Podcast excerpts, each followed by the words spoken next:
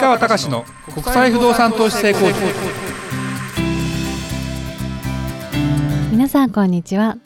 市川隆の国際不動産投資成功塾。ナビゲーターの吉川良子です。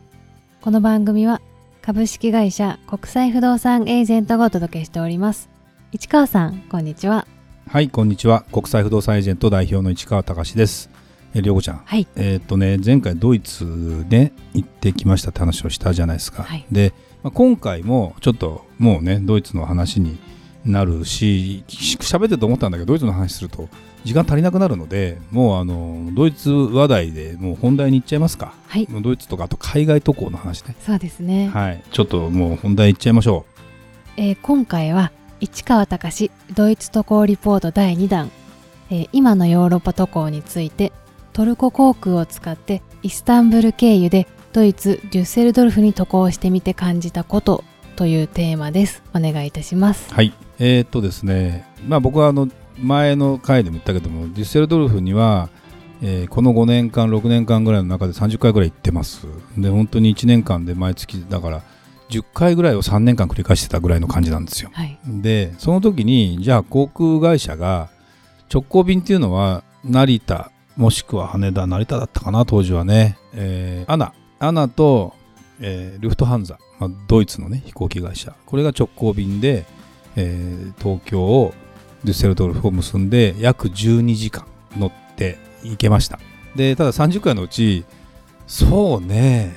5回ぐらいかなそのその飛行機乗れたのは。なぜなら高いんですよ。あー。まあ当時で言うと25万ぐらい往復あのあれよエコノミーでねで、えーただまあ僕らの会社ももういろんな人が海外渡航もしたり僕もしょっちゅうしてたのでそんな経費かけてらんないってのもあって1回乗り換えすると半額ぐらいになるんですよ。10まあ15万コース。っていうのと10万円コースぐらいな。んでで10万円コースって、まあ、当時で言うとですよ。当時で言うと8万円9万円で、えーデュッセルドルフに行けるっていうのは往復だよ。結構これ安いよね、すごいですね、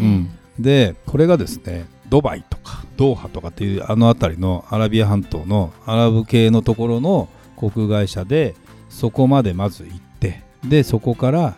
デュッセルドルフに乗り換えると。でそれはどうなるかというと1112時間まず乗るんですね。ドバイとかまで。そこから6時間。乗り換えの時間が間乗り継ぎがいいとは限らなくて6時間ぐらい待たされてる。だから12時間プラス6時間プラス6時間っていうのは24時間ですよ。辛いですね。でその間まあもちろん乗ってる間寝れるんだけど移動したりさ乗り換えたりするじゃないですか。だから結構体も大変だし。でも時差が夏時間でいうと7時間戻ってくるので、ね、戻ってくるってことは日が長くなるわけですよ。だから24時間って24時間1日がかりで行ったのに15時間分17時間分ぐらいしか使ってないので残りその分また動かなきゃいけないわけで今回も、トルコ航空っていう今回はターキッシュって言って要はえーイスタンブール経由で行ったんですね。で、これはなんでかっていうと、イスタンブールからデュッセルドルフが3時間で行けるんですよ。で、そこまでは12時間ぐらいかかるんだね。だから、で、北回りが今、ロシアの上飛べないから、どうしても時間かかるんですよ。あの北回り、要は北極の上通っていくルートになるので、そうすると、なんか、なんだっけな、ポーランド航空とかあるみたいなんだけども、そう決して安くないし、値段的に言うと最低でも25万、20何万するかな。倍ぐらいの、今と、要は、要はヨーロッパへ行くのに、飛行機を本当に安いのを選んでいけばそれはあるんだけど乗り継ぎ2回とかその乗り継ぎ時間1回7時間待つとかまあ昔もやったことあるけどそれはちょっとね体にどうかなっていうのもあったんで、えー乗り継ぎがそれなりにスムーズに行って行ける飛行機というのはターキッシュでした。でターキッシュってイスタンブール経由なんだけども基本的に、まあ、イスタンブールに行くっていう人もいるだろうけどもそこから今だからハブになっててそこからいろんなヨーロッパの国に多分乗り換えていく人が多いんだろうなという感じがすごく受けました。でそれはなぜかというとで羽田からの飛行機だったんですよ。で夜10時かな日曜日のスタートが。でちょっと久々だったし席の予約のあれもできてなかったのでちょっと早めに行こうと。普通2時間前に行けばいいんだけど3時間前には行こうと。でちょっと早くそれから10分ぐらい前に着きましたと。行ってみたらカウンターが飛行機の受付カウンターずらーっと人が並んでてえー、なんでこれと思っていきなり満員かと思ったらやっぱ満員でほとんどでいろんなところに行きそうな雰囲気だよねみんなね。でっていうことはですよ今どういうことかというとまあ日本から出るということ自体がすごく楽にはなったわけですよ。だって向こうにドイツに行くのに PCR 検査いらないわけだから。国によるよもちろん。でもイギリスなんかも何もいらないしで別にワクチン証ワクチン証明書もいらないのよ。って思うと行くことは全然 OK だからもう人がまず現実羽田空港もガラガラなんであの国際線のターミナルって。でターミナル最初降りた時に電車から降りてもうゴロゴロだなと思って行ってみたらうわこんなに人いるんだっていうんでまずびっくりして。でそこでセキュリティチェックを羽田空港から国際線乗るの本当に久々？成田から前アメリカ行った時は行ったけど本当に久々だったんでいやいやびっくりみたいな感じでで乗ったらセキュリティチェックがねなんか最新鋭になっててあのいきなり液体って外に出さなきゃいけないし100ミリ以下のやつをこう白いあビニールの透明なやつに入れて出さなきゃいけないのね、はい。で今回あの荷物預けないから私あのロストバッゲージのリスクは嫌だったのであの手荷物で全部飛行機あのスーツケースも入るやつにして行ったのね。それでだからセキュリティチェックも結構意識しながら行ったらあのパソコンも出さなくていいあの液体も出さなくていいって言われて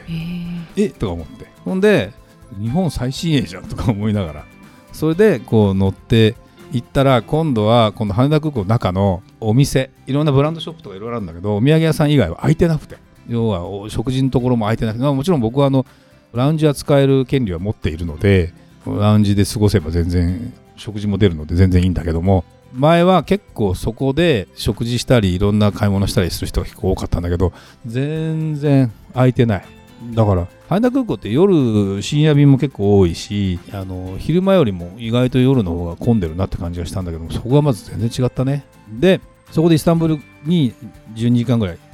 着きました。で着いたらイスタンブールの空港が新しくなってて前ねイスタンブールの空港で乗り換えて同じように行った時ドイツ行ったことがあるんだけどその時はなんかね古臭いアジアの雰囲気のうわーって感じだったんだけど今回はなんか場所も変わってヨーロッパ側の方になってで新しい土地に新しい空港を建ててっていう感じででももうなんかね最新鋭になっておしゃれになって大きくなってターミナルの端っこから端っこだと30分以上かかるぐらいの感じでね。場所間違えたら最悪みたいなパターンになるのでうわすごいなというふうにやっぱり思いましたね。でそこから今度ドイツに乗るんですよ飛行機また乗り換えていくんですよ。ターキッシュで。これも満員ですよ。あれ？とか思って。あれやっぱすごいなやっぱりと。だからやっとね日本はこれからあの海外渡航もしやすくなるしと言いながらやっぱりいろんな意味でまだまだ遅れてるんだなって感じがすごくしました。でやっぱりもうヨーロッパなんか行くと飛行機で当然移動する人も多いじゃないですか。もちろん陸続きもあるんだろうけども、えー飛行機っていうのは普通に交通手段として使われてて島国的な感覚でいる日本とは全くやっぱ違うんだろうなっていう感じがものすごくやっぱりしましたね。なんでとにかく経由する中でも今までだったら普通になんとなく過ごしてたのが毎回毎回がだから刺激的なわけですよ。僕からすると。情報の宝庫なわけ。うわどんなに変わってるんだろう。変わってたら嬉しいわけ。変わってないと